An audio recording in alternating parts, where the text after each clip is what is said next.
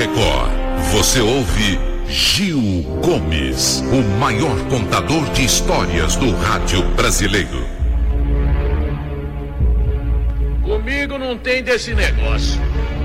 Ele sempre dizia: comigo não tem desse negócio. Comigo é preto no branco. Não tem esse negócio de chorar, de emoção. Eu não, não, não, eu não, não, não, não, não, não. Eu não fico revoltado, eu não fico bravo no trânsito. Eu sou calmo. Se me provocam, eu penso, eu sou humano, mas não sou intempestivo. Tem gente qualquer coisinha perde a cabeça. Eu não perco a cabeça. Ele, Oswaldo, gostava de falar isso. Eu nunca perdi a cabeça na minha vida. Eu nunca perdi a cabeça na minha vida. E nem vou perder. Se 100, se 100 pessoas vierem pro meu lado, eu corro. Se for uma que eu possa enfrentar, eu enfrento. Agora, se é uma situação, eu tenho que parar a pensar para resolver. Eu não sou emotivo. Tem gente que fica chorando, tem gente que fica nervosa, tem gente que fica tão feliz. Eu não. Eu sou um homem, homem. Eu sou um homem, eu tenho emoções? Tenho. Mas eu sei controlar as minhas emoções. Ele falava isso contando vantagem. Amigos diziam, pô, mas tem hora que a gente perde a cabeça. Tem hora que a gente perde a cabeça. Eu nunca perdi nem vou perder a minha cabeça. Nunca perdi, nunca perdi. Osvaldo, Osvaldo se vangloriava. Ele, nossa, eu tenho a emoção no lugar certo. Quando eu gosto de um time de futebol, tô torcendo, fez gol, eu falo gol. Não fico gol, que nem bobão. Quando eu ouço uma piada gozada, eu rio. Não fico. Quando me contam um caso triste, eu fico triste, mas eu começo a chorar. Ele fazia até pouco.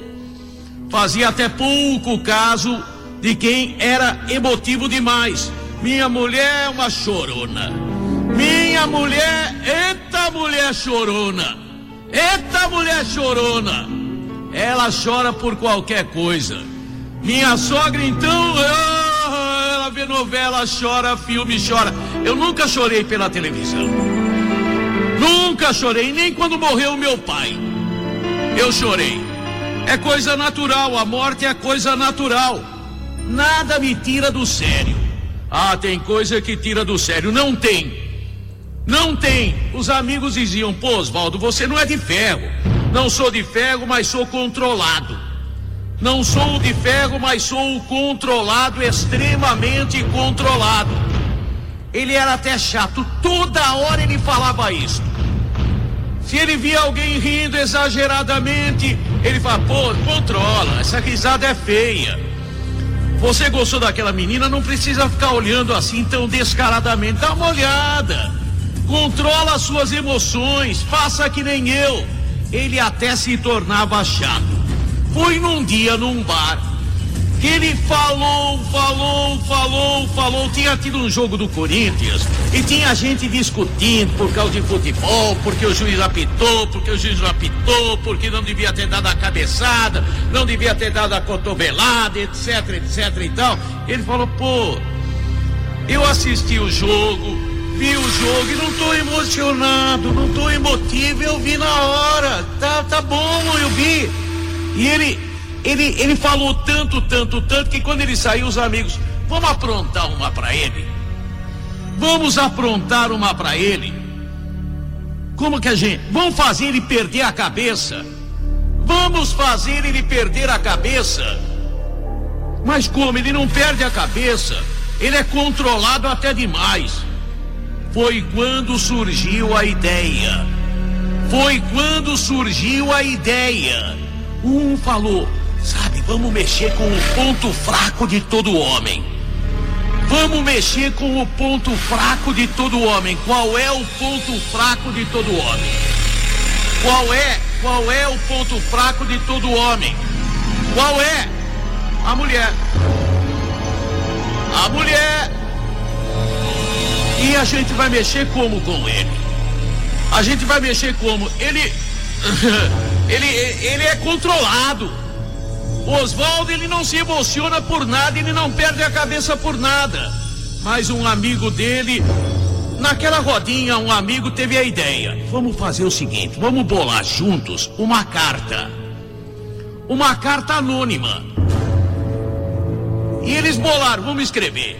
Caro Oswaldo, você não merece o que está acontecendo com você. Você é um homem direito, controlado, trabalhador, decente. Você não merece que sua mulher faça o que ela está fazendo com você. Quando você sai para o trabalho, sua mulher recebe homens em casa. Todo bairro comenta. Todo bairro comenta. Você Oswaldo não sabe, mas você não é o único que não sabe. Todo marido é o último a saber. Você é um homem traído. Vamos ver se ele perde a cabeça? Vamos ver se ele perde a cabeça? E mandaram a carta para ele. E mandaram a carta para ele. Oswaldo recebeu a carta Oswaldo que não perdia a cabeça. Oswaldo que não perdia a cabeça. Sabe o que ele fez? Matou a mulher. Matou a mulher. Matou de pancadas.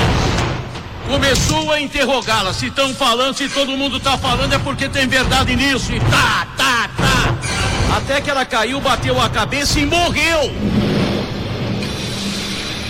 Um crime estúpido, estúpido, estúpido, estúpido.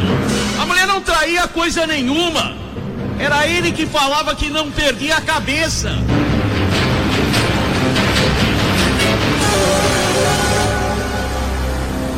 Uma brincadeira.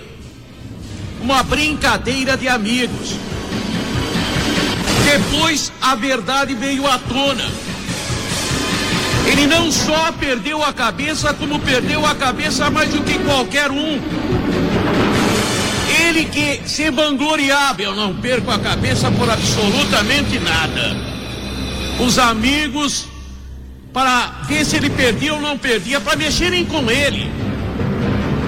Os amigos, depois, até no inquérito, eles foram testemunhas de defesa. Mas não tem motivo. Se todo mundo que recebeu uma carta anônima matar a mulher, pelo amor de Deus. E se todo mundo que é traído matar a mulher, pelo amor de Deus, acaba o mundo. Também não é assim, mas é quase. O homem controlado, controlado, controlado, Oswaldo. Na primeira vez que ele perdeu a cabeça, perdeu a cabeça inteira numa carta anônima, mentirosa, só para ver se ele perdia a cabeça. Numa estupidez até de amigos, que não se faz isso também. Não se faz isso também. Mas o homem que não perdia a cabeça perdeu, matou a mulher.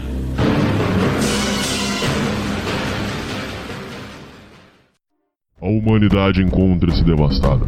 Após anos de afeminação do homem, feminismo e vitimismo, os últimos Neandertais resistem em suas cavernas. Muito bem, Vilma. Onde é que está? Onde está o quê, Fred? Meu chapéu do clube. Tem uma reunião esta noite na Leal Irmandade dos Búfalos. Está começando Sociedade Primitiva com Hernani Carreira.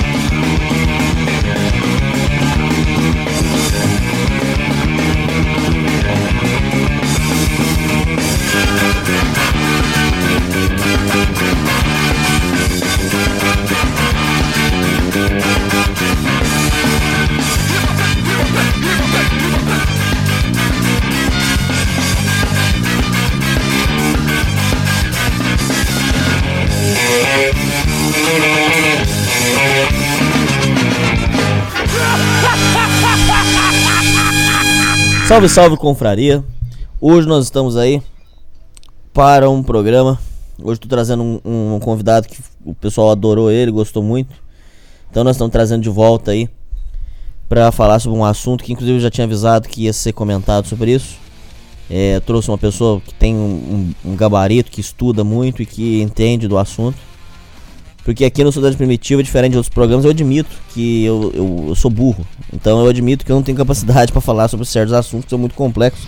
Inclusive no futuro aí, eu vou ver se eu chamo o Ratão. O Ratão é muito estudioso também. O Ratão vai falar sobre é, a questão do Israel e Palestina. Eu falei para ele, ele tá estudando sobre o assunto. Ele vai trazer aí um mega especial para vocês, tá? Valorizem esse tipo de coisa, porque o conteúdo aqui nosso é um conteúdo sem politicamente correto. Isso é muito importante. A gente analisar o fato sem, sem ficar é, tendo que tomar cuidado que vai falar. Ele vai vir falar sobre essa questão que é muito delicada. E hoje quem eu trouxe aí também é ele que já tá sendo um sucesso aí, já, o, tá, o programa dele tá crescendo, tá crescendo muito mais rápido que o meu, inclusive, já já passa nós aí. É o William do Menefrego Podcast. Falei certo? É isso mesmo? Falou certo, exatamente. Menefrego. Eu sempre confundo. Às vezes, eu, eu, quando eu vou apresentar pro povo, eu falo que é Nemefrego. Quando eu confundo. Tem uns caras que lê Meu Negro, né? Meu Negro Podcast. aquele rápido. Essa, essa participação aqui, né? Eu vou marcar história no Sociedade Primitiva, já que está voltando de férias ficar prometido aí pro ouvinte. Vai ser a primeira participação que não vai ter despede asno no final. Tô vendo aqui já o tempo. Deu uma hora e meia. O Hernani vem com um papinho tipo, ah, então espero que vocês tenham gostado tal. Já mandar a despedida na hora. Já vai ficar pronto. Na última teve uns três que eu ficava, puta, eu despeço agora que eu faço. Nessa vai ser. Tô ligado aqui. É isso aí. Ô, ô William, é, antes da gente chegar no. A gente vai falar sobre hoje é, falsos ídolos que é um assunto muito delicado, inclusive eu sei que vai, vai dar muito burburinho isso aí, eu tô ciente do problema que vai ter. Mas antes da gente chegar nisso, é, como é que foi a passagem de ano aí? Foi tudo tranquilo? Como é que, que você tem para dizer? Cara, foi muito boa, muito boa. Passei em casa, minha família tava viajando, eu passei em casa jogando Marvel vs Capcom 2 no Play 2. Nossa, puta jogo massa! foi muito foda. Comecei tipo 9 horas da noite, fiquei até 2 da manhã e fui dormir a passagem de ano do, do Homem Lúcido. Eu gostava de jogar com aquele que é, é, um, é, é um cara verde que usa capa. É o Dr. Doom. Ele é bom, pra, ele é bom, ele é bom, cara. É bom e apelão, cara. Não sei como você não apanhava no fliperama. ele é muito apelão. Mas, ô, ô William, então aí foi tudo tranquilo e tal. E, e o que, que, você tem pra dizer aí sobre esse começo aí do, do governo Bolsonaro? Você tá achando bom? Você tá achando ruim? Tô achando bom, tá? Eu, como previ que seria a escolha de ministro, tá sendo como previ ele tá fazendo as coisas com cuidado, a gente achando que ele ia chegar no poder, até quem votou nele.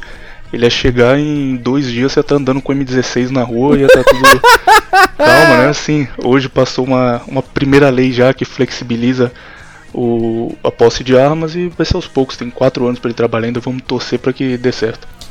É isso aí. Ô William, é, antes da gente entrar no assunto, só para rodear, é, com questão de, de, de academia e tudo, é, eu sei que você tem muitas críticas, porque é, pelo, pelo seu programa e pela, pela, pelas postagens que eu vejo, você tem muitas críticas e tal. É, a gente já debateu sobre esse assunto que a, a, questão da academia e da história e tudo que é documentado, não é, não é bem documentado, não é o termo feliz, mas eu vou usar esse termo. Tudo que é documentado, eles tomam como parte de um lado e você não pode questionar, você não pode achar, um, você não pode ter um outro ponto de vista. É, como é que você enxerga a questão de que a história e não só a história, não, não se apega só à história, porque eu, eu, eu, sei que você vai falar de outras coisas fora, de, além de história, mas como é que você enxerga o fato de que é, o conteúdo é, acadêmico ele tem um, é, heróis e vilões e que ao você tentar entender o lado de quem eles consideram é, que foi um vilão, vou dar um exemplo, só assim, um exemplo aqui. É, aquele rapaz que a gente já falou aqui no programa, que é o da Guerra dos Canudos. Putz, esqueci o nome dele, cara. É Guerra dos Canudos, você lembra ele? O nome dele? É aquele padre. Não, cara, também não José de Anchieta. Não, não foi José é. de Anchieta. Não foi, não. Enfim, é da Guerra dos Canudos. Eu sei quem está falando, mas eu não lembro o nome dele. É, ele, cri... então, muito... ele criou uma sociedade fora do, do, do da, da, sociedade padrão. Ele criou a, a, vila dele lá, que era, a, a, que era Canudos. E muitos dizem, por exemplo, que ele era um, que ele era um, um vilão. E. Outros acham que é um herói. Que, que era um herói, era um revolucionário. Inclusive, é, é, você poderia considerar ele, ele o primeiro ANCAP da história, porque ele, ele, ele morando no Brasil ele decidiu criar o próprio espaço dele, onde não tinha Estado, onde não tinha é, é, as regras estatais, não tinha nada. Então, é, tem essa questão. Como é que você enxerga esse ponto de vista de que tem os heróis, os vilões, e que ao tentar questionar isso, você ou é entendido como burro, ou você é, é, tido como uma pessoa mal, mal intencionada. Como é que você enxerga essa questão desses pilares que não podem ser questionados? Esse cara de Canudos, eu tinha esquecido o nome dele. O nome dele é Antônio Conselheiro. Ô, Antônio Conselheiro, como é que eu esqueci isso? E o que você. Eu também, cara. Puta, eu faço história pior ainda, esqueci o nome, cara. Mas isso é, foi muito bem lembrado porque ele durante muito tempo tentou se construir uma história dele como um líder comunista. Falava não, porque ele lutou pelos pobres, ele queria que os agricultores chegassem ao poder.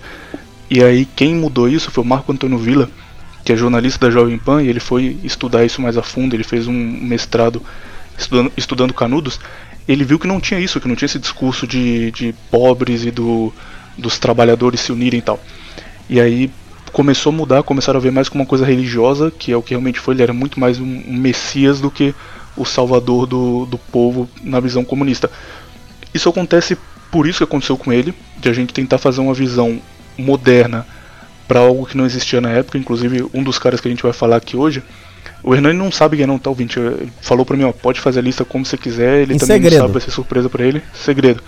Mas um dos caras é. Isso acontece muito por isso, porque a gente tenta dar uma visão moderna para atos que ele fez. E não era assim, tipo, o cara ele era alguém neutro pra época, mas a gente tenta fazer ele parecer um herói. Acontece por isso, por querer fazer uma leitura errada, ao invés de analisar o período em que ele vivia. E também porque a história ela pode ser uma arma política muito forte você ser vítima te dá um, um patamar acima das outras pessoas. Você está falando do ponto de alguém que foi vítima, que foi vitimizado.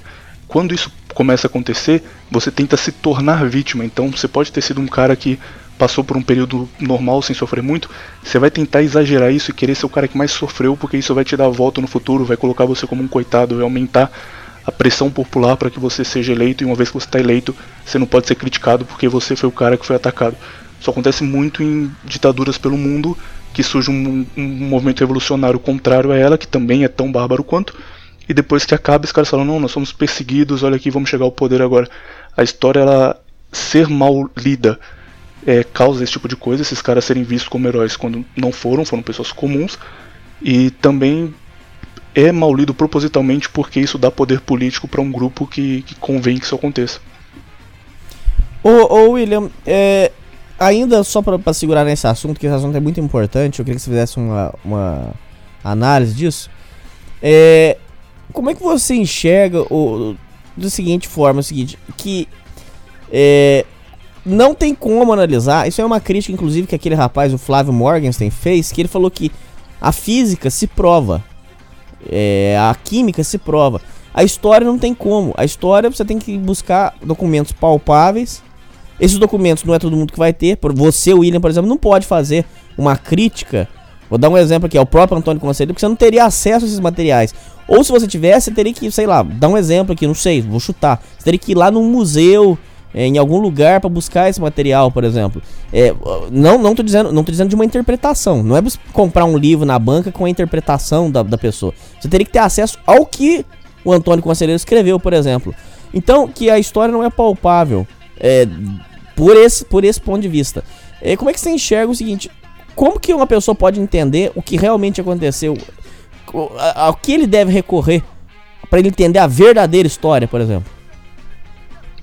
Isso deve partir de um historiador. Um historiador sério, ele ia pegar o que já, já se tem sobre aquele período e analisar comparando fatos. Então, por exemplo, o cara quer saber se Jesus, o Jesus histórico, existiu ou não como ele faz isso. Ele pega relatos de pessoas que não eram cristãs, que não eram seguidores dele, mercadores de outros lugares, que passaram pelas regiões onde ele teria vivido e vê se essas pessoas relataram algo como o Messias surgindo ali.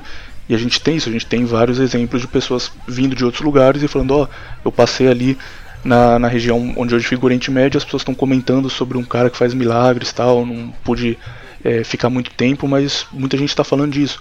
Então é um indício de que existe um Jesus histórico.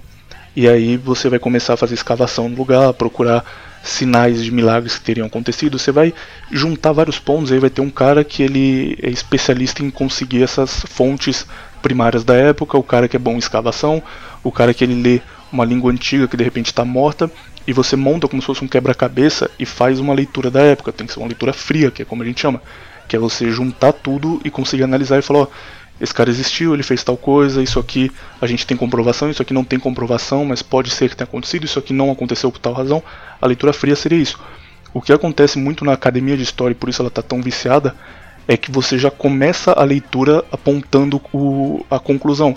Então você já vai estudar Che Guevara dizendo que Che Guevara é um herói, por exemplo.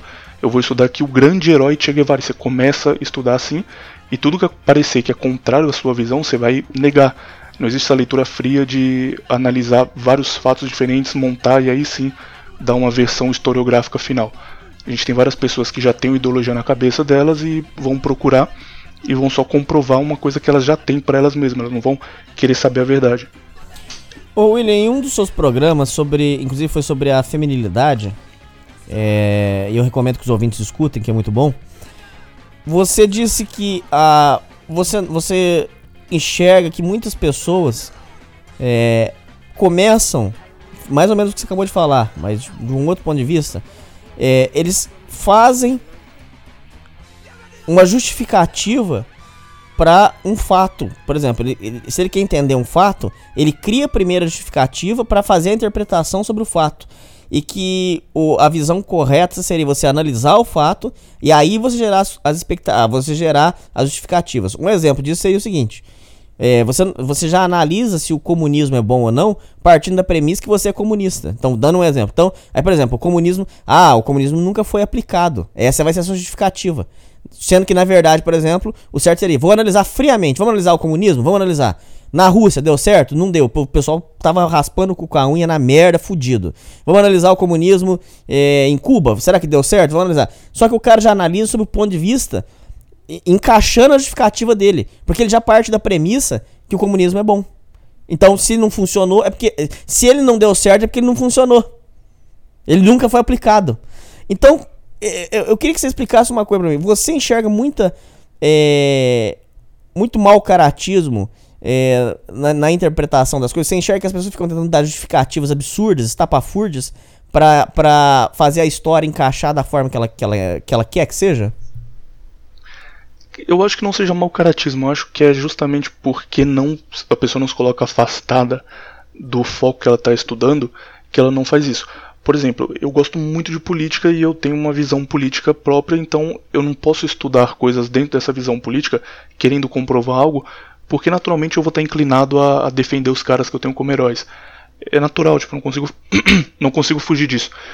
E ao mesmo tempo, eu não posso olhar para um cara que eu já tenho a visão de que ele é, é um vilão e querer estudar ele a fundo, porque eu também vou ter isso. Então acho que é mais um negócio de bom senso, de falar, ó, eu vou me manter afastado aqui das coisas que eu tenho uma, uma visão já definida, para não deixar a pesquisa ficar viciada. Porque a pior coisa que pode acontecer é você ter pessoas que são fãs de uma figura histórica, que são seguidores dessa figura histórica, escrevendo sobre essa figura histórica. Vira um negócio qualquer ouvinte que tenha lido um fã escrevendo sobre um cantor de rock, por exemplo, é uma biografia muito chata, porque o cara só fala coisa boa. Não, ele é maravilhoso, ele é o maior de todos, olha as coisas grandiosas que ele fez. E isso acontece na história. O que acaba sendo ruim pro historiador, pro papel do historiador, é que ao invés dele fazer essa leitura profissional do negócio, ele vai ali para as áreas que ele gosta e fala: Eu gosto disso aqui, eu vou falar sobre esse cara que eu já tenho uma visão é, feita sobre ele, e vou falar só falando bem não seria muito mau caratismo, porque a partir do momento que você gosta e você se aproxima daquilo, é natural que você defenda. Um exemplo, eu tenho um amigo que ele gravou comigo até um episódio que ele não gostava do seu podcast. E eu falava pra ele, ouve, cara, é bom tal. E ele dizia que ele não gostava porque ele não gosta de programa de rádio, que tem trilha de fundo, que tem esse jeito de falar com o ouvinte, ele não gosta muito disso, então ele não ia ouvir. E tipo, o cara tava decidido a não ouvir. Sim. E aí eu ficava o tempo todo, cara, você tem que ouvir, você tem que ouvir. Essa visão que ele tinha de eu não gosto de programa de rádio, então não vou ouvir, é o, uma coisa que o historiador não pode ter. Tipo, ah, eu não gosto disso aqui, então não vou estudar fundo, não vou tentar conhecer. E aí passou uns dois dias, ele falou que ele ouviu um, o programa que você fez com, com Tasca. E o cara ficou louco, ele falou, mano, é muito bom, cara, é muito bom, como eu não ouvi isso antes e tal. Eu falei, velho, tô te mandando há, um ano, essas ter ouvido. não, mas é muito bom, cara, nossa, é muito foda. E tipo, ele tá três dias ouvindo direto e falando que mudou a cabeça dele. E a partir do momento que ele não conhecia, tipo, ele não gostava de programa de rádio, porque ele ouviu lá na rádio da, da cidade dele e não gostou, tudo que parecia com aquilo ele excluía e falava: Não, não quero nem conhecer.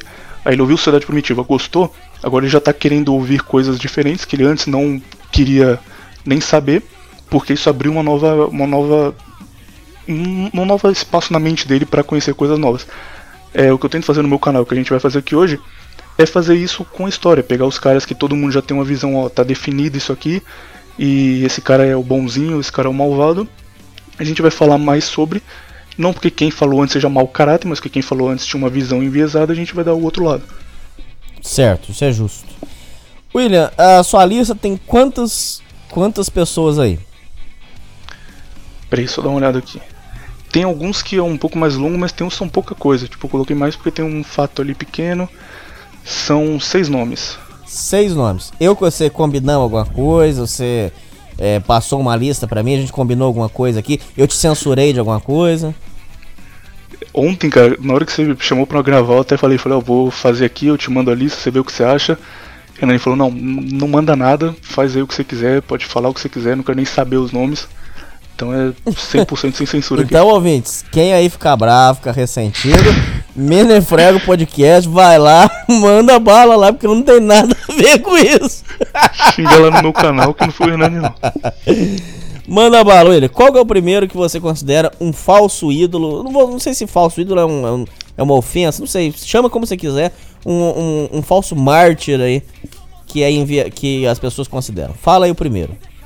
O primeiro é um cara que eu já falei sobre ele no meu canal e eu coloquei ele em primeiro porque a grande maioria das pessoas que vier aqui ouvir vai pensar nesse cara, que é Che Guevara, o grande herói cubano, o cara que é amado por professores de, de todo o país. É, posso começar já? Por favor. Sobre ele? O Che Guevara é, tem duas coisas ali sobre ele que são bem mentirosas. Primeiro é a noção de luta de classes que foi criada depois. Segundo é a ideia de que ele seria um grande guerrilheiro, um grande líder tático militar, que também foi criada depois. É ter luta de classes e ter essa noção de luta de classes desde muito cedo. Che Guevara nasceu na Argentina, então ele não tinha nada pelo povo cubano, nenhum, nenhuma ideia de nacionalismo cubano, isso não existia para ele, ele era argentino. E ele cresceu numa família rica ou de classe média alta, ele sempre teve uma condição de vida muito boa, ele fez medicina, assim que ele formou em medicina, ele ganhou uma moto do pai dele e a ideia dele era fazer uma tour pela América Latina para conhecer os outros países e ver como as pessoas viviam ao longo da América Latina. Até esse momento ele não tinha a menor noção política, ele nem sabia quem era Mao, nem sabia quem era Marx, ele só estava lá vivendo a vida dele, seria um futuro médico e antes de ser médico quis fazer essa loucura para conhecer o resto da América Latina.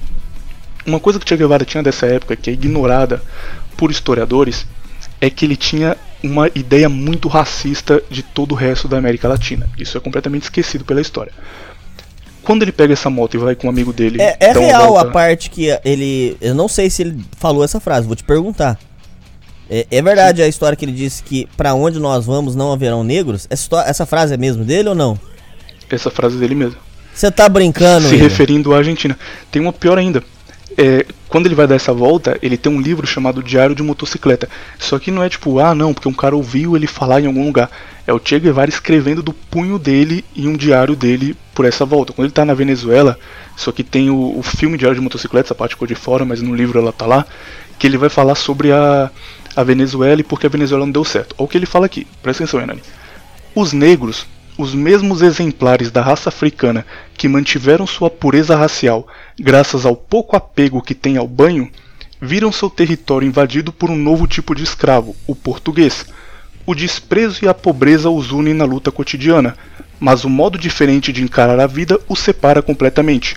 O negro é indolente, burro, sonhador, gasta seu dinheiro em qualquer frivolidade ou diversão, ao passo que o europeu tem uma tradição de trabalho e de economia que o perseguiu até aqui na América e o levou a progredir.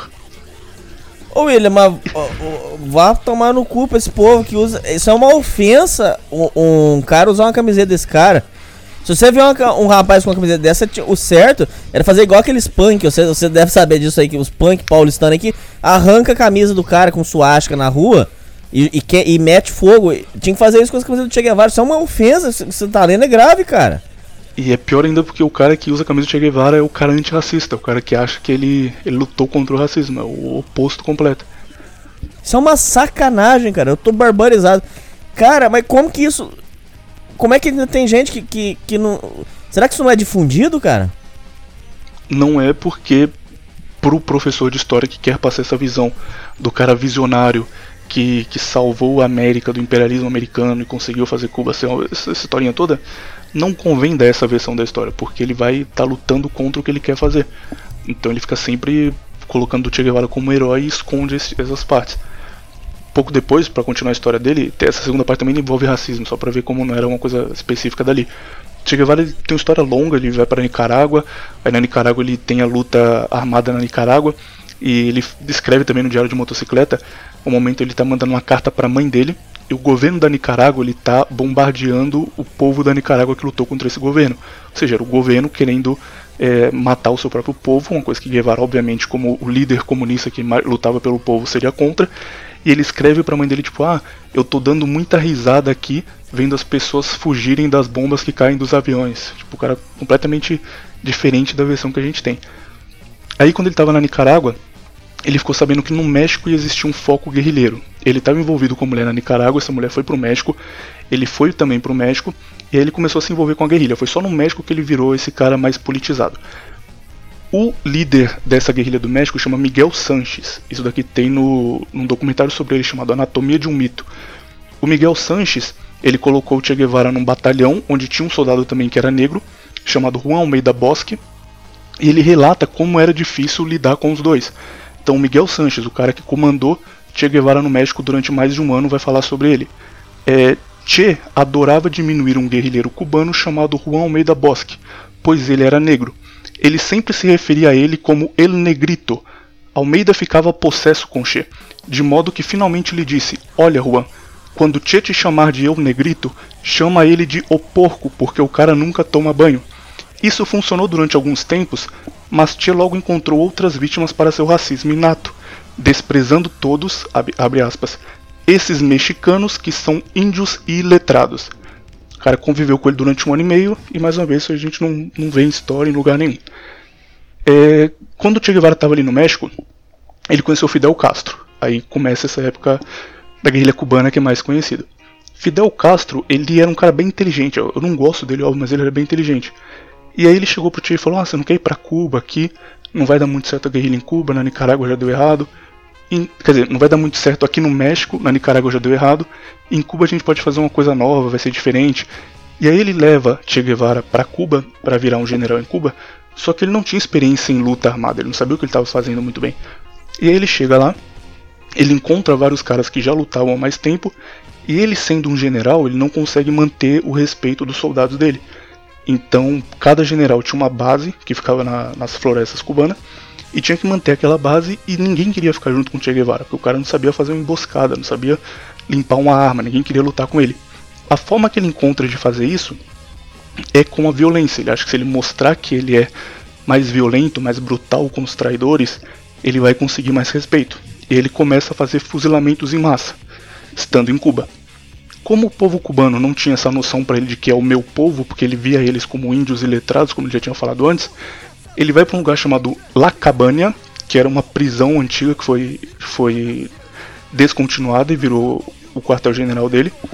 E nessa prisão ele começa a fuzilar qualquer pessoa que apareça. Então chega alguém e fala assim: ah, aquele cara, ele tem um, uma conversa aqui na vila de que ele tá ao lado dos militares matava o cara. Ah, aquele cara ali a gente foi lá tentar comprar um porco dele, a gente queria pagar X, só que ele não podia vender por X, porque ele tinha que alimentar a família e tal. Então ele não tá ajudando a revolução. Matava esse cara.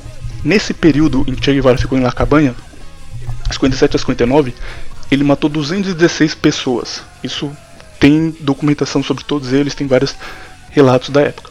216 pessoas mortas porque o cara queria mostrar que ele sabia o que ele estava fazendo acaba esse período dele como chefe militar, ele vai para política. Aí ele vira ministro de economia cubano, falha a economia completamente por um monte de mudanças que ele fez. Eu não vou entrar muito nisso aqui porque a economia é, é meio enrolado, mas ele falha a economia cubana e é mandado embora de lá por Fidel Castro. E nesse momento ele meio que tipo, ó, o, ele tinha uma visão estrangeira de que ele era um herói, de que ele era um cara super inteligente, que sabia como fazer uma guerrilha, como tirar um, um governo tirando do poder, Sei. mas não fez isso em Cuba. Na, na próprio país dele não conseguiu fazer. quando ele sai do, do governo Fidel, ele vai virar meio que um embaixador cubano, que já está perto da morte dele. E ele vai para África. Chega na África com essa imagem de herói, que o cara, puta, esse é o, o grande Che Guevara que fez a revolução em Cuba. Pro Fidel, valia a pena ter ele ao seu lado, porque Fidel via, tipo, ó, aqui nós somos fazendeiros estão tentando tomar o poder, a gente tem um médico argentino ao nosso lado, então vale a pena. E aí ele, usando essa máquina de propaganda em volta dele, chega na África, sendo o médico argentino que fez a revolução em Cuba. Quando ele chega na África, os caras que já estavam em um país fazendo a revolução, no Congo, eram mais propensos a seguir ele. Então os caras iam até ele, puta, ensina a gente como a gente faz as coisas. E mais uma vez ele não entendia nada de táticas militares. Ele não sabia, tipo, a gente sabe que vai passar um caminhão por essa, por essa estrada. Ele não sabia como armar uma emboscada, que é uma coisa mais simples possível. Ele começa de novo a perder soldados, ninguém obedecia a ele, ninguém levava ele muito a sério. Ele tem um, um diário que ele escreve aqui, e aí a gente tem essa versão diferente de, de como ele era visto e como se criava a imagem sobre ele. Que você tem um jornal de Paris dois dias antes falando que o grande herói Che Guevara chegou à África, e aí a imagem dele bonita tal, na ONU discursando. E o diário que ele escreve dois dias depois, ele começa dizendo: Essa é a história de um fracasso. E aí ele conta como foi a passagem dele pela África, porque ele mesmo se via como um fracasso, viu que não deu certo. Ele é Caraca. expulso da África. Ele é expulso da África, aí já é a morte dele. Pelos caras que não queriam mais seguir ele, ele sai do Congo, volta para Cuba.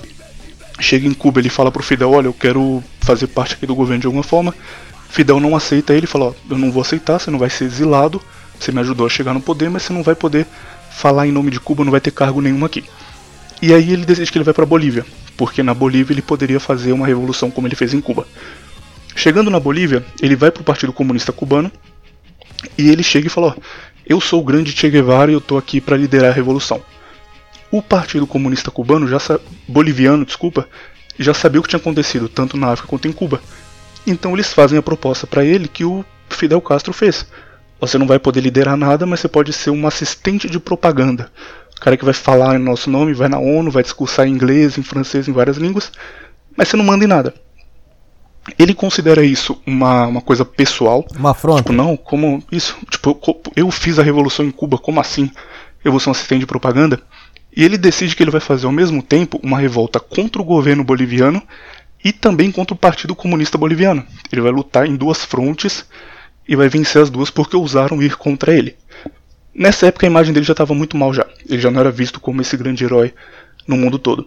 Ele passa um ano na Bolívia tentando formar uma guerrilha e nesse um ano ele consegue, no auge da guerrilha dele, ter 14 homens no grupo dele.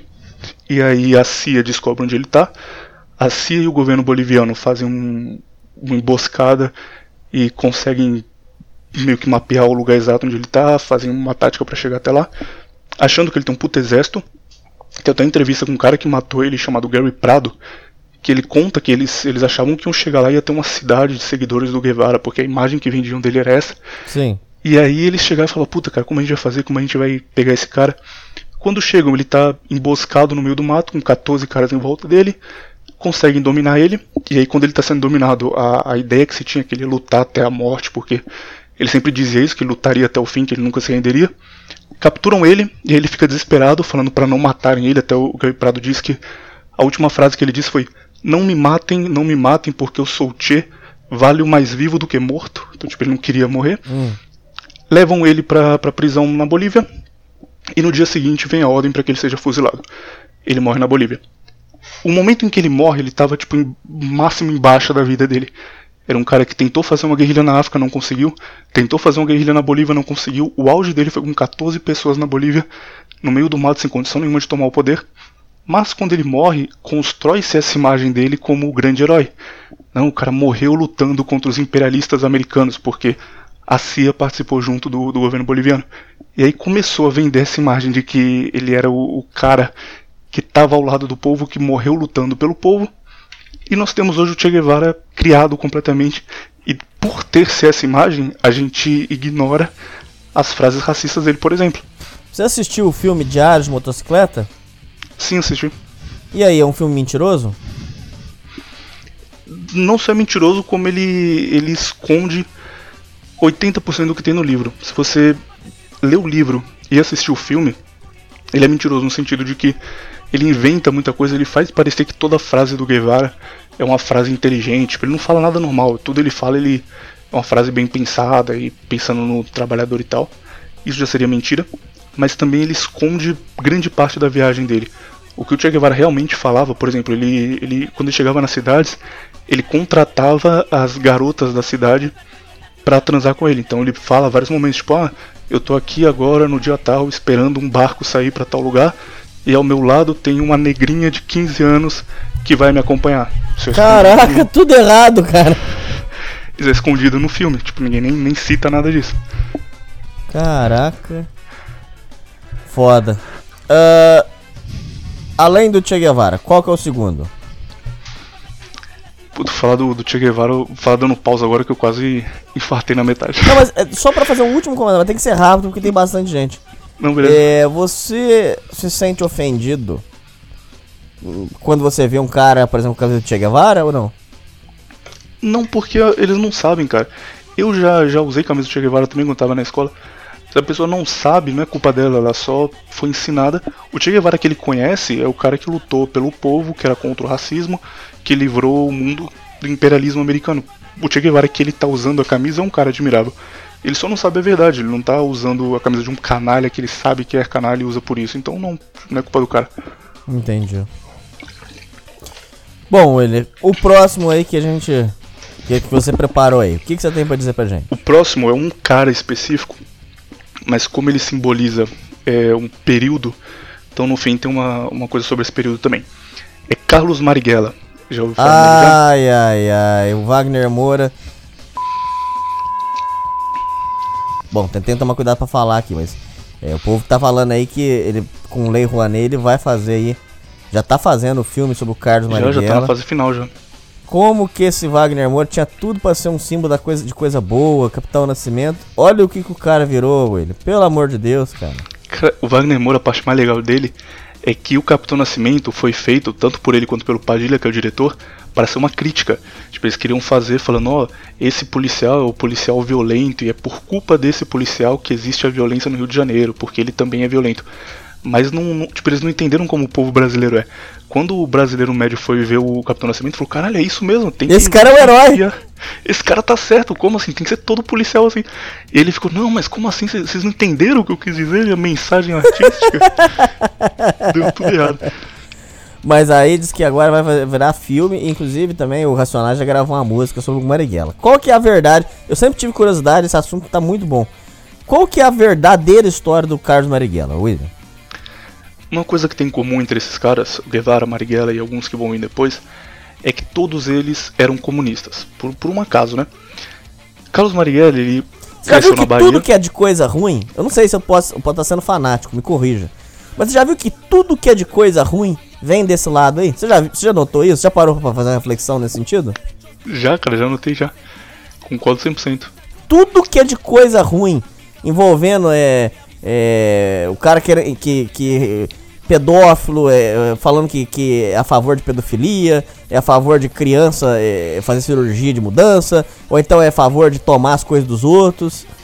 Tudo vem desse lado aí, é impressionante, parece que Cara, eu não sei se, se você acredita em Deus, mas parece que isso aí é a ideologia do capeta, cara. Parece que é a coisa do, do gramunhão, cara. Tudo que é de coisa ruim vem desse lado aí, cara. Impressionante, William. Como eles dominam a produção cultural que vem depois, é, eles conseguem convencer as pessoas de que não é ruim. Por exemplo, o Carlos Marighella tem um, um livro que eu estou lendo agora chamado é, Combate nas Trevas. Você acha ele bem fácil, que ele é best-seller e é, é, simples de achar.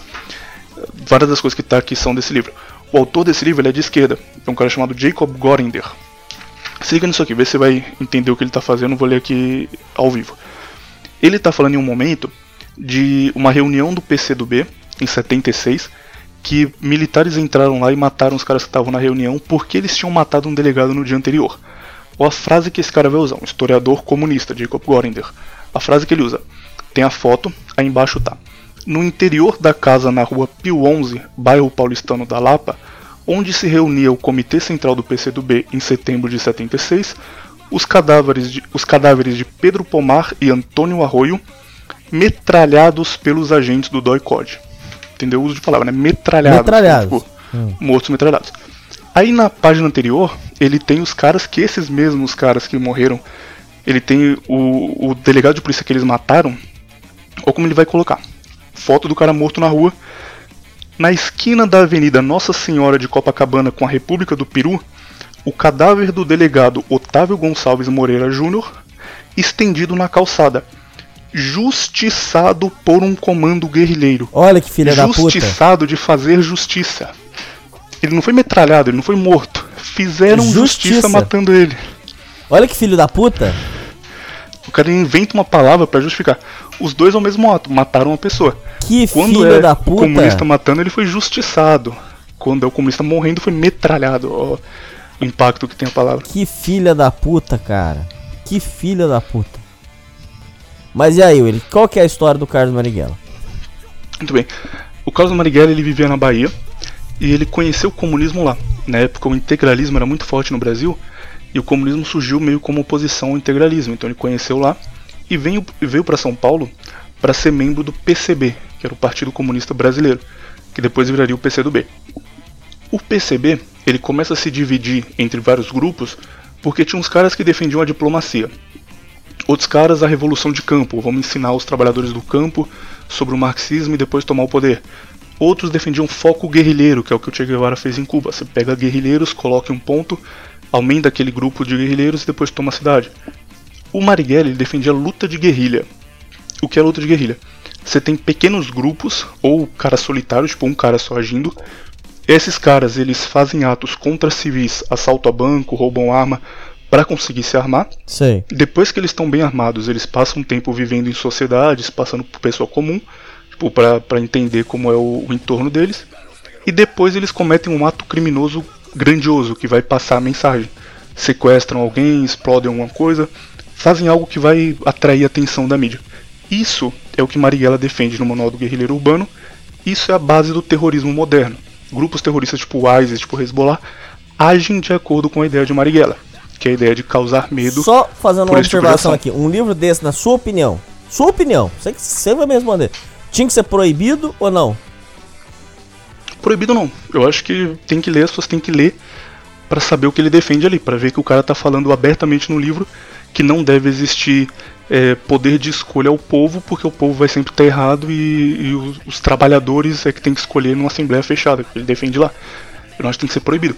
Mas tem que ser mostrado com instrução. Tem que falar, olha o que esse cara está falando, olha o que isso significa. Você não pode mostrar e, e dar uma versão tipo, não, porque essa frase aqui vamos deixar de lado, esse cara que morreu foi justiçado e aqui vamos dar a minha versão do que eu concordo. Quando você mostra um livro desse com uma visão completamente enviesada, aí começa a ter um problema muito grande. Mas não seja proibir também, tipo, proibir é uma coisa ruim nesse caso. Entendi. Bom, continua. Enfim, aí ele, ele cria a partir disso a ALN, Aliança Libertadora Nacional. Eu, desculpa, eu não sei se é Ação Libertadora Nacional, é Ação Libertadora Nacional, não é aliança não. ALN. A ALN, a ideia é ser um grupo terrorista, um grupo de foco guerrilheiro que vai agir uma luta de guerrilha. Tudo isso está explicado no livro dele. Sim. No começo, ele não tem muitos apoiadores porque para fazer isso ele precisava de ações contra o povo para financiar uma luta armada. Para você conseguir entrar num, no aeroporto e explodir uma bomba, você tinha que primeiro conseguir roubar uma arma, depois roubar coisas para fazer uma bomba, depois roubar um carro. Tinha muitas ações contra o povo. E como os caras eram comunistas, eles não queriam fazer isso, o Marighella era visto meio como um louco. Nesse livro do Jacob Goringer, ele viveu essa época, ele fala que ninguém levava Marighella a sério. Tinha reuniões do PCB e os caras estavam falando, não, vamos fazer um encontro com o um diplomata, o Partido Comunista de tal lugar. E ele chegava, que encontro o quê? A gente tem que ir no aeroporto explodir lá e matar tantas pessoas. E ninguém matar levava pessoas sério. pacíficas, civis. Exatamente. Depois tem exemplos de pessoas que morreram assim também. E aí ninguém levava a sério. Olha o santinho aí, olha o santinho da esquerda aí, olha pra você ver. O que é mais interessante disso? Como o Marighella já estava tentando fazer isso antes do regime militar em 64, quando o regime militar começa, ele vai usar é, a propaganda política que ele tinha na época. Ele vai começar, por exemplo, ele tem um caso bem conhecido em São Paulo, que eles sequestram uma estação de rádio, entram na estação enquanto está tendo uma transmissão, apontam a arma para todo mundo e falam: agora a gente vai ficar aqui e vai fazer uma transmissão de 20 minutos e passam uma mensagem do Marighella. Eles começam a fazer uma imagem depois de 64 de que a democracia estava em risco e que eles estavam lutando para defender a democracia. O grupo dele começa como um grupo terrorista que quer implantar o stalinismo no Brasil, o comunismo, antes de 64. Ninguém levava a sério. Quando acontece o regime militar de 64, ele usa o regime militar para justificar suas ações. E aí ele começa a crescer. É, não é esse negócio também que ficam, não, porque esses caras eles eram uns estudantes bonzinhos que estavam indo para a escola. Do nada começou o regime militar e o cara se viu obrigado a tomar uma ação terrorista. Tipo, o cara tava lá na aula de química, saiu de lá e teve que explodir uma bomba no, no, no heliponto, não foi isso? Já existia antes esse tipo de ação e foi justificada pelo regime militar. Sim como isso começa a acontecer no regime militar, você começa a justificar que você, por exemplo, mate um segurança dormindo durante a noite para pegar o revólver dele, porque a causa maior faz valer a pena. Você não está pegando aquele revólver por acaso, está pegando para salvar o seu país dos militares malvados. Então, começam a existir muitas mortes e, e atos terroristas com origem no, no Marighella. Nesse período, morreram 293 pessoas do lado da esquerda mas muitos desses casos são pessoas mortas pela própria esquerda. Por exemplo, tem uma mulher chamada Elsa, tem um livro chamado Elsa, a garota que o partido matou, um livro muito bom, que conta como ela morreu. Não vou falar muito sobre ela aqui porque é outro tema, mas ela morreu basicamente ela teve um envolvimento com um cara chamado Prestes, que era líder do Partido Comunista. Ela tinha 14 anos de idade, ela não sabia ler. Tipo, ela não tinha a menor ideia do que era política, ela só conheceu o cara, saiu com o cara, gostou dele, pronto. O Prestes foi preso, e como ele tinha medo que se criassem novas provas contra ele, que as pessoas denunciassem que ele, que ele era do Partido Comunista, era um dos líderes, ele mandou matar quem tinha algum, algum contato com ele. E mataram essa mulher, por exemplo, degolada.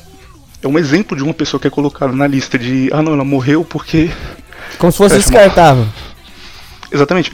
Mas ela é colocada na lista de que não, ela morreu é, estando do lado do, dos guerrilheiros, então ela foi morta. Dá-se a entender que ela foi morta pelos militares, mas não. Ela morreu por eles mesmos.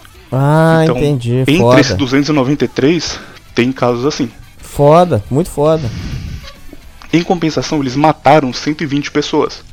A maioria eram civis e morriam porque eles não tinham treinamento e eles usavam métodos como fazer explosão em local público que acabava tendo muitos, muitas mortes que não eram desejadas. Tem um artigo do Reinaldo Azevedo chamado Todas as Pessoas Mortas pela Esquerda, pesquisar isso no, no Google, todas as pessoas mortas pela esquerda, você vai ter uma lista com data exata, local, nome completo e como eles morreram. Eu posso ler alguns aqui só pra você entender como por funciona favor, o grupo Marighella? Ó, em 24 de 11 de 67, morreu José Gonçalves Conceição, ou Zé Dico, fazendeiro de São Paulo. A história de como ele morreu. Morto por Edmur Péricles de Camargo, integrante da Ala, Ala Marighella, que era o grupo do Marighella, durante a invasão da Fazenda Bandeirante, em Presidente Epitácio. Zé Dico foi trancado num quarto, torturado e finalmente morto com vários tiros. O filho do fazendeiro que tentara socorrer o pai foi baleado por Edmur com dois tiros nas costas. O motivo da ação era conseguir armas que Zé Dico tinha em sua propriedade. Um exemplo é Osíris Mota Marcondes, bancário, morreu em 15 de dezembro de 67 morto quando tentava impedir um assalto terrorista ao banco mercantil, do qual era gerente. Então ele um assalto a banco para conseguir recursos para a luta armada, ele morreu tentando impedir ele. 10 de janeiro de 68, poucos dias depois. Agostinho Ferreira Lima, da Maria Mercante do Rio Negro, Amazonas. No dia 6 de 12 de 67, a lancha da Maria Mercante Antônio Alberto foi atacada por um grupo de nove terroristas, liderados por Ricardo Alberto Aguado Gomes, que posteriormente ingressou na Ação Libertária Nacional, grupo do Marighella. Nesse ataque, Agostinho Ferreira Lima foi ferido gravemente, vindo a morrer no dia 10 de janeiro. Edward Ernest Tito morreu em 1 de julho de 68. Esse caso é um caso muito interessante porque esse cara era major do exército alemão e ele estava aqui no Brasil fazendo um curso na era um curso do exército na rua Engenheiro Duarte Gávea, que fica no Rio de Janeiro. Nesse mesmo curso estava o Gary Prado, que é o cara que matou o Che Guevara. O, lugar onde ele fazia o curso chamava Escola de Comando do Estado-Maior do Exército e era bem protegido.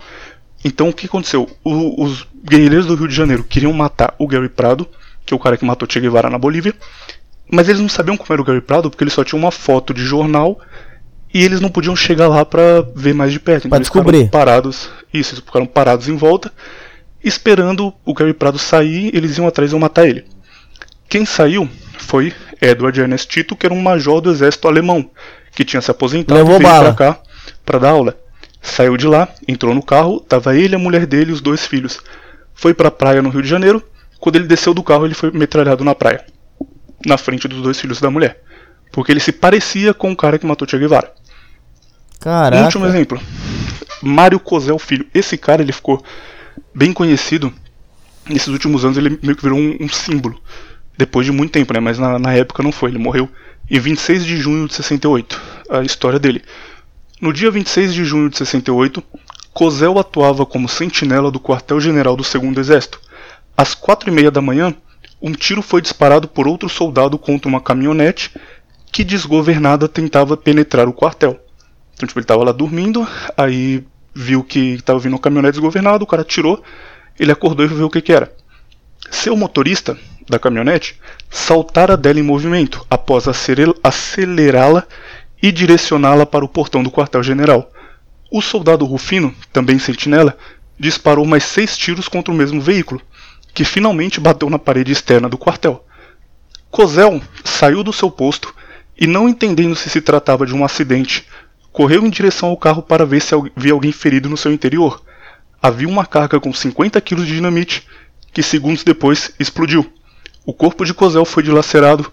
Os soldados José Fernandes, Luiz Roberto Julião e Edson Roberto ficaram sequelados pelo resto de sua vida. Lamarca, que era o mandante desse atentado, um dos amigos de Marighella, hoje recebe pensão do governo por ter sido uma vítima da ditadura. Ah, não, O ele Cosel- não fala isso, cara. O Cosel, que é o cara que morreu por um atentado de Lamarca, que é a vítima da ditadura, nunca teve sequer um pedido de desculpa. Morreu, acabou, enterrou, deixa pra lá. Que sacanagem, cara. Meu Deus do céu. E, e esse, ca esse cara ainda recebe é, pensão do governo, cara. Ele não, porque ele morreu, felizmente. Mas a família dele, do Lamarca, que foi quem mandou o atentado, recebe pensão até hoje. Porque ele é um desses casos que eu falei antes, dos, dos 293, que são vítimas da ditadura. Então Mas então se for descobrir, se for descobrir, vai achar muita merda então, se for fuçar nisso aí. Cara, tem muita, muito exemplo até de pessoas que, que hoje são influentes. Que são caras que estão na, tipo, Plínio de Arruda, caras que estão na política até hoje, que tem uma ficha política, política não, uma ficha criminal muito extensa de muitos assassinatos, mas como são vítimas da ditadura, ninguém nunca fala sobre eles. Caraca, muito foda, muito foda. Caraca, sombria parada. O povo fala também que aqueles é, negócio que. É. Sou o povo que fala, não sei. O, diz que aquele. O pessoal fala que o, o Chico Buarque, o, o. Aquele o Caetano Veloso sofreram muito no exílio.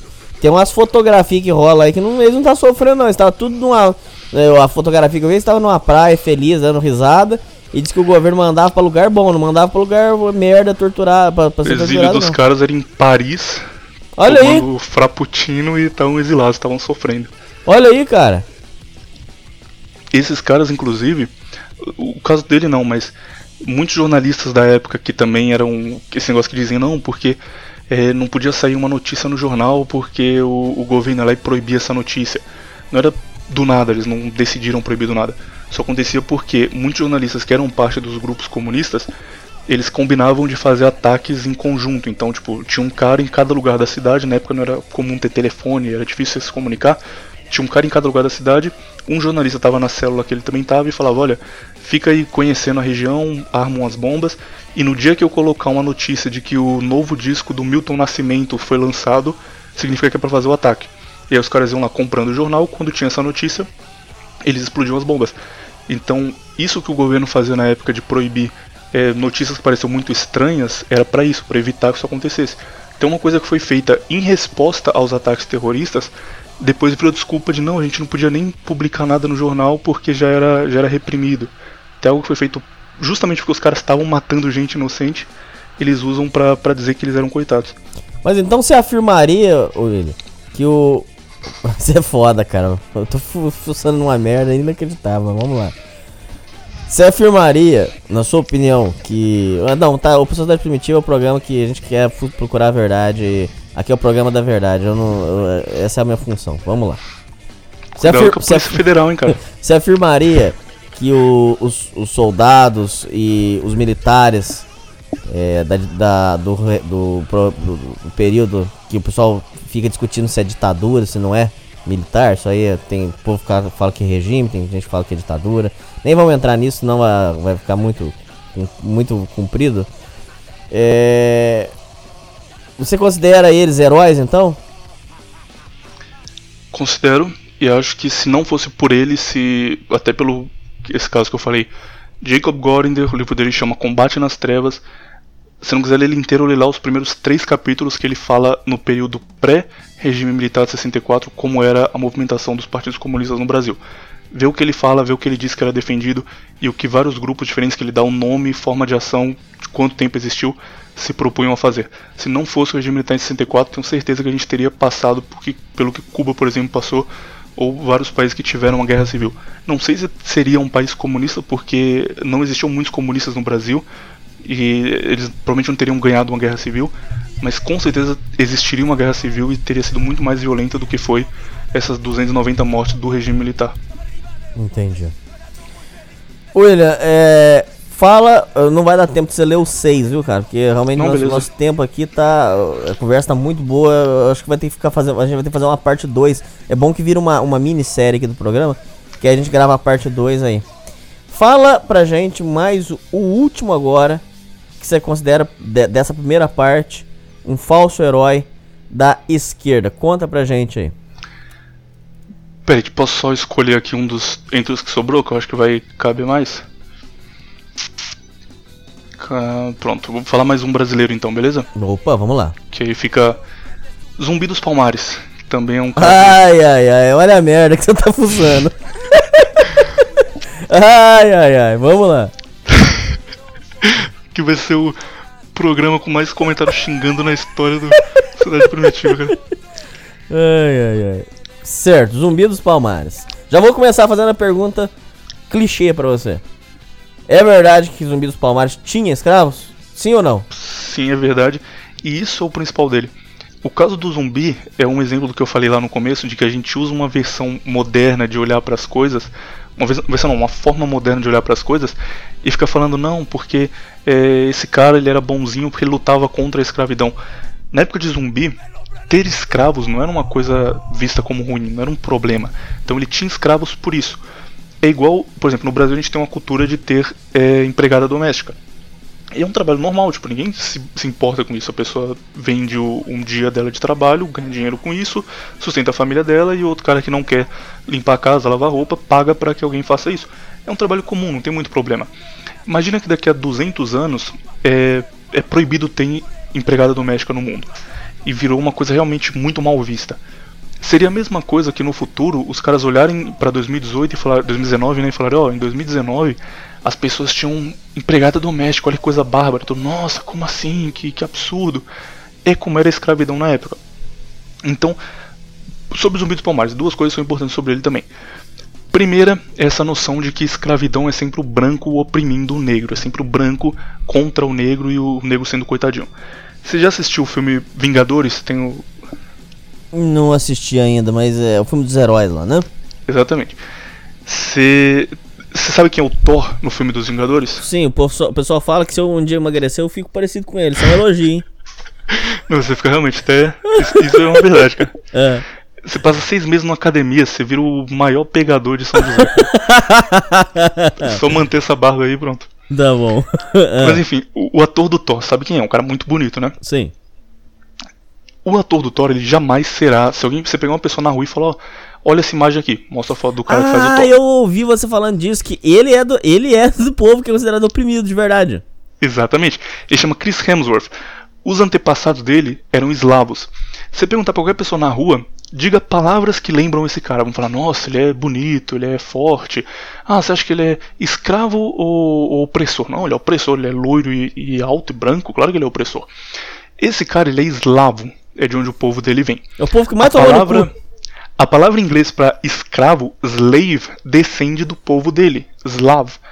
A palavra tem em português escravo vem de eslavo, porque o povo dele, o povo do, do, do, ator que faz o Thor, um loiro de olho verde, é o povo que mais foi escravizado ao longo da história. A própria palavra vem do povo dele, de tão escravizado que eles foram. E aí, óbvio, tem essa visão, não, mas só o negro foi escravizado. Um outro exemplo, o, os mouros, que são os muçulmanos do norte da África, eles dominaram a Península Ibérica, onde hoje fica Espanha e Portugal, por 800 anos. Então a gente tinha negros muçulmanos dominando Espanha e Portugal, que são brancos, durante 800 anos, quase um milênio.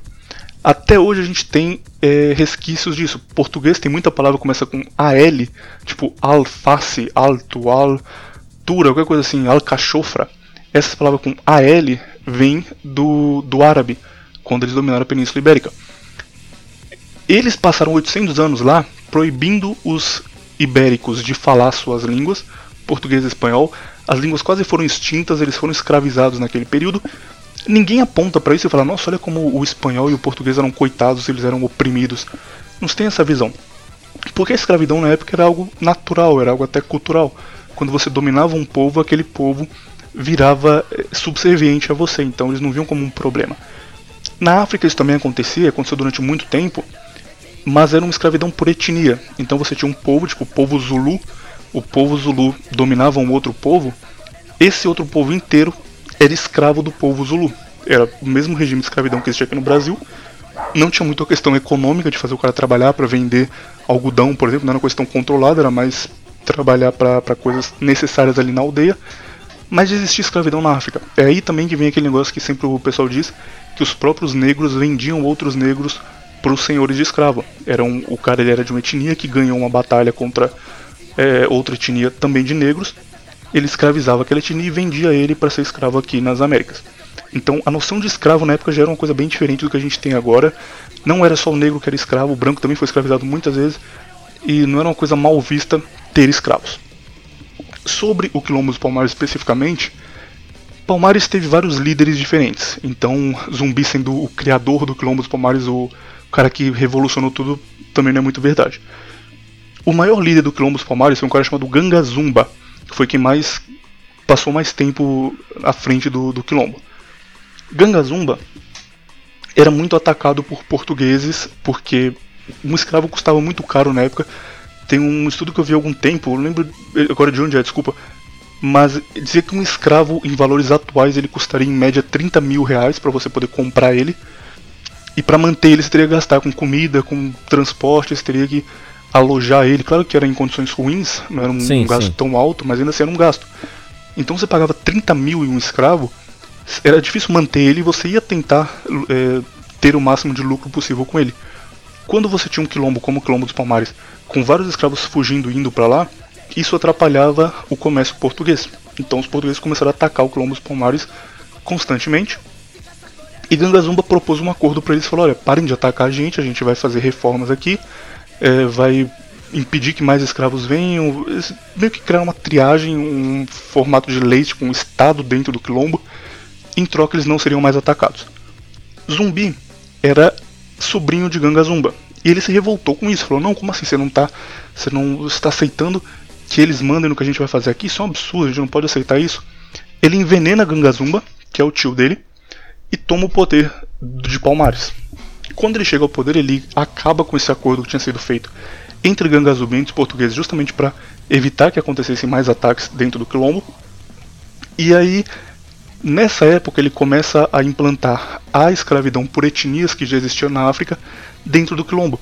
Então, a etnia de onde ele vinha era uma etnia privilegiada, as etnias contrárias a ele eram etnias escravizadas não era um local onde o negro chegava e de repente ele estava vivendo livre, como se vivia na África e comendo o que ele queria e feliz, porque na África não se vivia assim.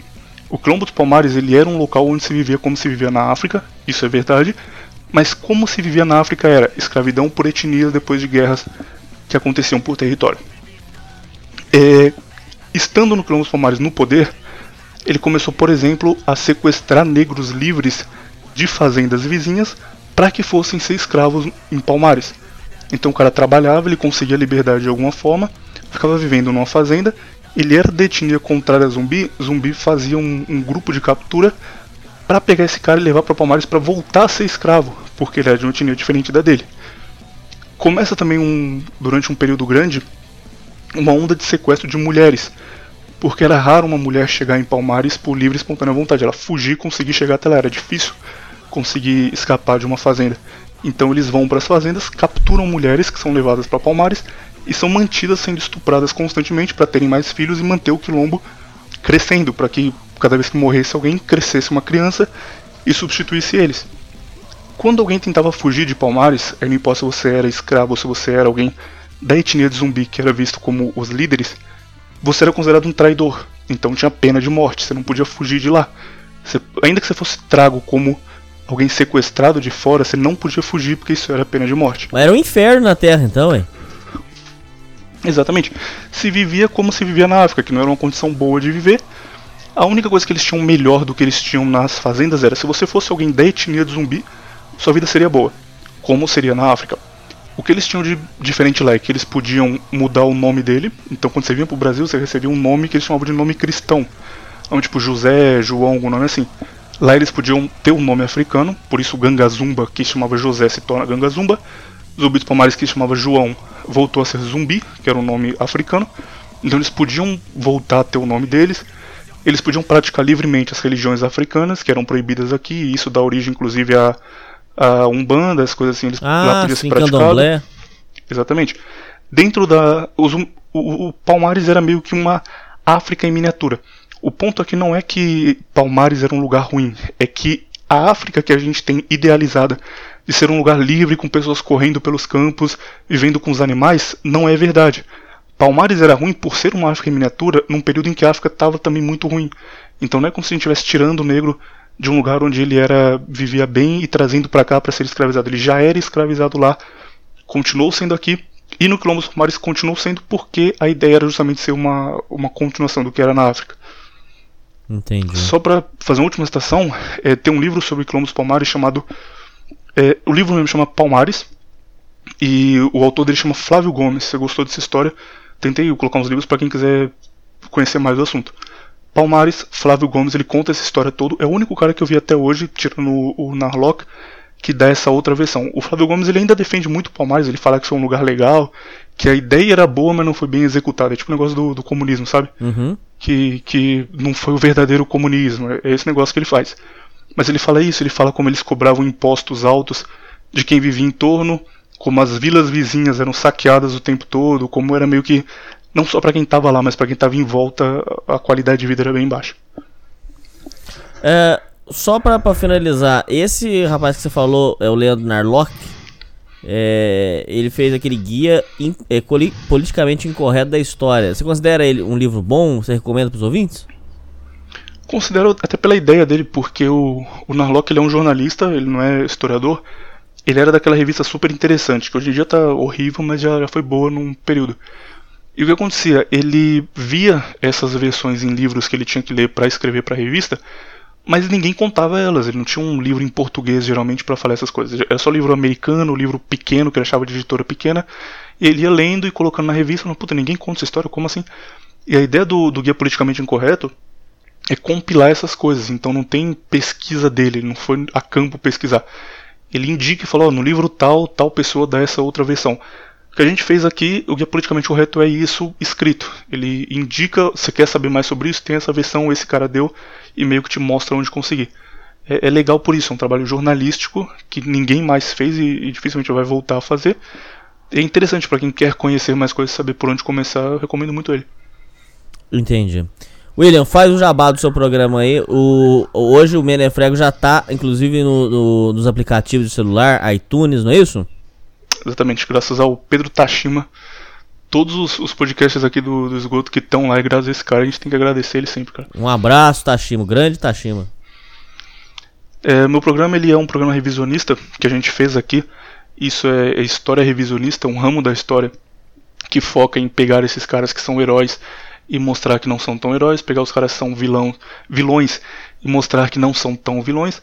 E a ideia não é ficar contrapondo e falar, ó, oh, esse cara que você acha que é bom, na verdade ele é ruim, esse cara que você acha que é ruim, na verdade é bom. É mostrar que todo mundo tem os dois lados e que a história é muito mais profunda do que a gente aprende na escola, que é sempre, olha aqui o lado do bem lutando contra o lado do mal. Não é assim, todo mundo tá ali no meio termo. E o meu podcast ele é focado nisso, é focado em história revisionista, mostrar versões diferentes para tudo. Eu também falo muito de masculinismo. Podcast que o Hernani postou. Hernani, Hernanes é de São Paulo.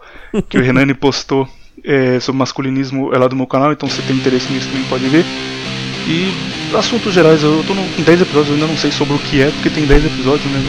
Quando vai aumentando a gente descobre. Tá tomando a cara ainda. Da, é, mas se você gostou da conversa, Menefrega o podcast aqui no YouTube ou em qualquer aplicativo de podcast você ouve lá. É isso aí, Winner. É isso aí, ouvintes. E falou! Ah lá, não despediu. Ô, asno! Despede, asno! Caralho, velho.